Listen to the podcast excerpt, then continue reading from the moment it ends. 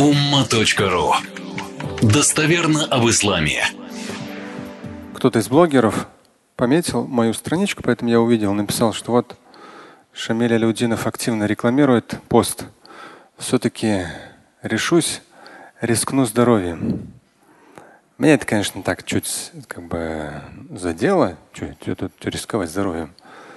Не, ну, я сам как бы и в том числе и живой пример, и в самых разных ситуациях, и в дороге, и где только не было. Сейчас вспоминаю, наверное, один из самых сложных был, это когда мы летели в 92-м в Каир, в марте как раз на учебу, тогда в самолетах курили. Если кто помнит, да, в 92 году, тогда в самолетах курили, когда вы идете на регистрацию, ну, я с 91-го так получилось, уже за границей бывал, в 92-м как раз вылетели. И именно Рамадан был, март месяц. И там, когда ты регистрируешь, ты говоришь, там у тебя курящие, не курящие места. Курящие сзади они были. И вот, э, ну все равно, обычно даже некоторые из вас, из вас спрашивали вот в пути, соблюдать пост или нет. Ну, на самом деле я всегда сторонник соблюдать, потому что если ты вошел в ритм поста, ну, при правильном питании, ну, там, я не знаю, ну, я не вижу какой-то проблемы на самом деле. Ты как путник имеешь послабление, но если вы соблюдаете пост, это лучше для вас, даже в аяте сказано. Поэтому ну, у меня так не было, насколько я помню, чтобы там. И, и в самолете вот это я конкретно запомнил. Сзади курят. Ну, обычный самолет там 92 -го года, это еще не Боинги. И даже Боинг все равно бы запах был бы. И такой конкретный запах курева. Это соблюдаешь пост. Помним мы еще вот эти вот пластиковые еду взяли с собой, чтобы уже вечером разговение сделать, но когда прилетели уже в Каир, потому что когда мы прилетели в Каир, оказалось, нас никто не встречает. Тоже интересно. Это отдельная история. Поэтому, и вот там в комментариях, в Телеграм один человек написал, ну да, там не всякому подходит пост, вот я там заболела или заболела чем-то, потому что переедала. Ну хорошо, что сказала, переедала. А то получается, как будто из-за поста заболела. Но невозможно из-за поста заболеть. А если ты жрешь как слон, а, то есть ты как бы по конституции мышь, а жрешь как слон, ну хочешь не, тут пост вообще ни при чем. Ну вообще ни при чем. Ну куда в тебя столько влезет? То есть поэтому здесь и даже сама один, наоборот, он написал, что вот там какой-то японский что-то ученый что там какие-то клетки в организме только при голоде организм их уничтожает. Я там не знаю там подробности, но я сторонник того, что да, наоборот, чувство голода, то есть ты правильно питаешься. Когда ты объедаешься, ты ни туда, ни сюда ничего делать не можешь, ни тело не слушается, ни голова не слушается, ты так оптимально питаешься. И какой-то период времени ты реально, ну, но опять же, я не скажу, что голоден. Это другой момент. Я не скажу, что голод. Я не, исп... я не испытываю голода.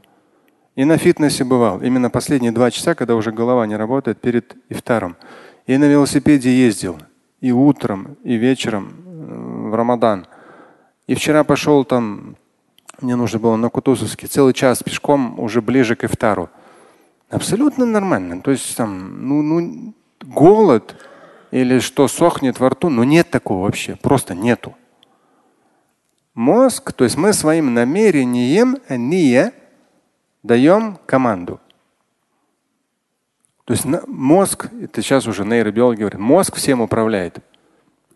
Будешь бояться, он будет тебя вот так вот трясти, вызывать твой голод, там, я не знаю, еще что-то там, что, у кого-то галлюцинации, у кого там панические атаки и так далее. Это все мозг. Это не наше здоровое тело. А если ты имеешь намерение, то есть ты знаешь, что, чего, почему, вот эти вот моменты, пункты, ты имеешь намерение, все, соблюдаешь пост, у тебя мозг тык, определенным образом включается. И даже когда ифтар, ну вы же тоже сталкиваетесь с этим. Но я не знаю, может у меня так особо. Ифтар, вот я прямо сейчас вот быстрее воду пить. Нет такого состояния. Поэтому даже в хадисе говорится, не задерживайте ифтар. Ну, потому что такого состояния, что вот сейчас быстрее бежать, есть и пить, нету. А постепенно с, э, от дня к дню наш желудок уменьшается. И вообще ну, в большом количестве еды вообще потребность резко отпадает.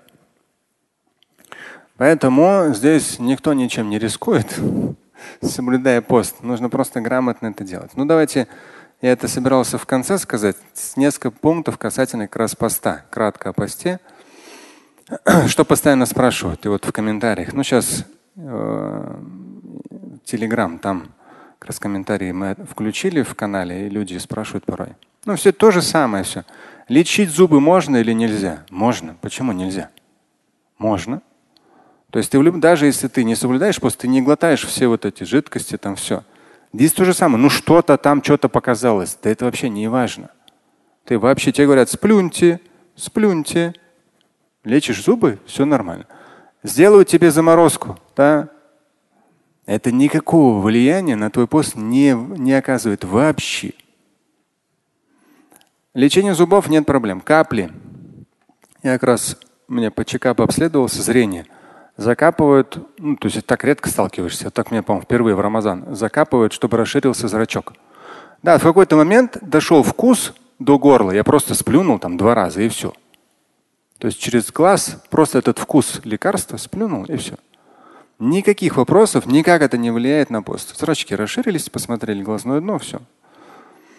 То есть человек во время поста не выпадает из всех вот этих вот самых разных ситуаций.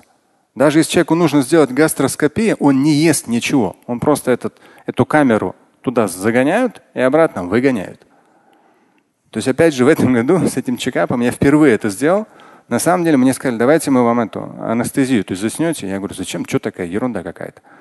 Но что-то она не совсем ерунда.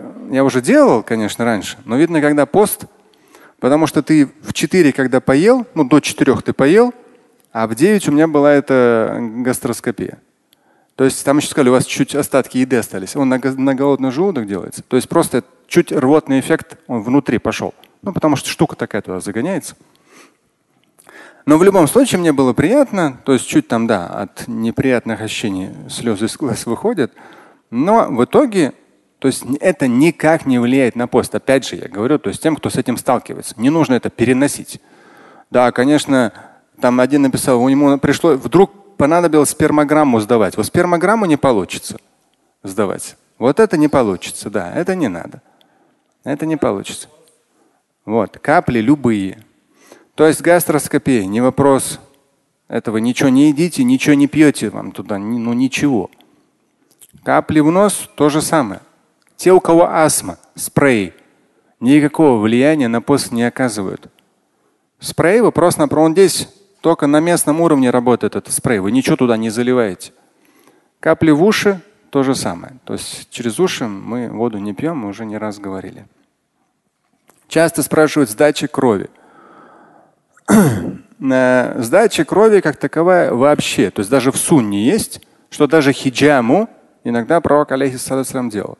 Ученые говорят о том, что хиджама может ослабить вас. Я не сторонник хиджаба, но вы реально теряете большое количество крови. Зачем? Какой смысл? Но если вам нужно сдать анализ крови, пост никаким препятствием не является. Вы спокойно сдаете этот анализ крови из вены. У меня получилось, я тоже на прошлой неделе как раз в субботу сдал, как раз первый, по-моему, день поста.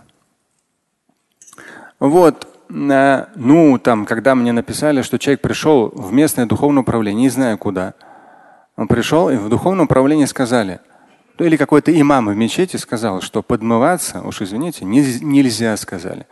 Если вода попадет, то ваш пост недействителен. Но это же издевательство. Ну послушайте, мы в какое время живем? Даже 14 веков назад такого не говорили. В пустыне даже такого не говорили.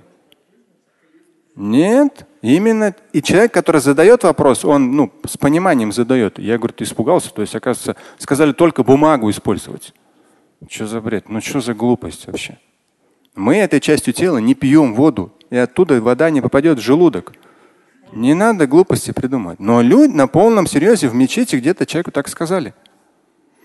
Другой интересный момент, такой очень ни разу не говорили, я не слышал. Это человек, человек говорит, в нашем духовном управлении муфтияти сказали, что кто задержит ифтар, ифтар, и человек грамотно пишет, ифтар, я думаю, сухор имеет в виду, Ифтар, я посмотрел еще раз вопрос. Кто задержит ифтар, разговение, на 10-15 минут, тому нужно восполнить пост.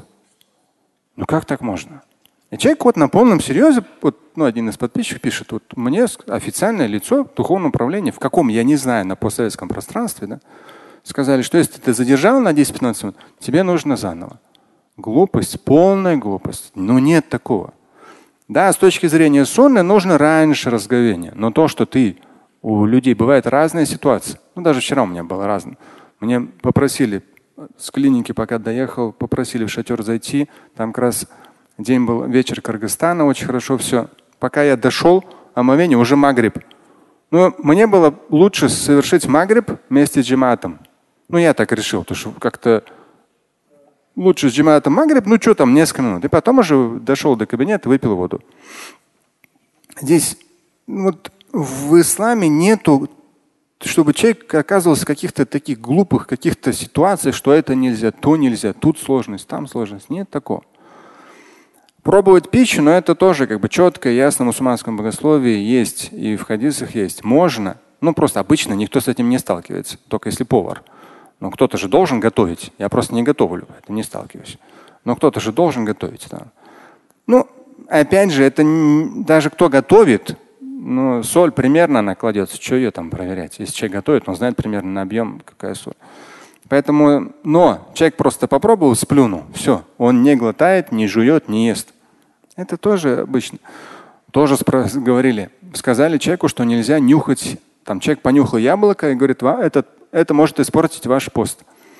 Но послушайте, даже если человек, который курящий, прошел мимо, ты вдыхаешь, не портит. Парфюмом пользуешься, наоборот, в Рамадан больше на парфюмом пользоваться. Ну, чтобы ваш мозг, тем более, если у вас интеллектуальная деятельность, чтобы он работал. Особенно парфюм какой? Включает мозг.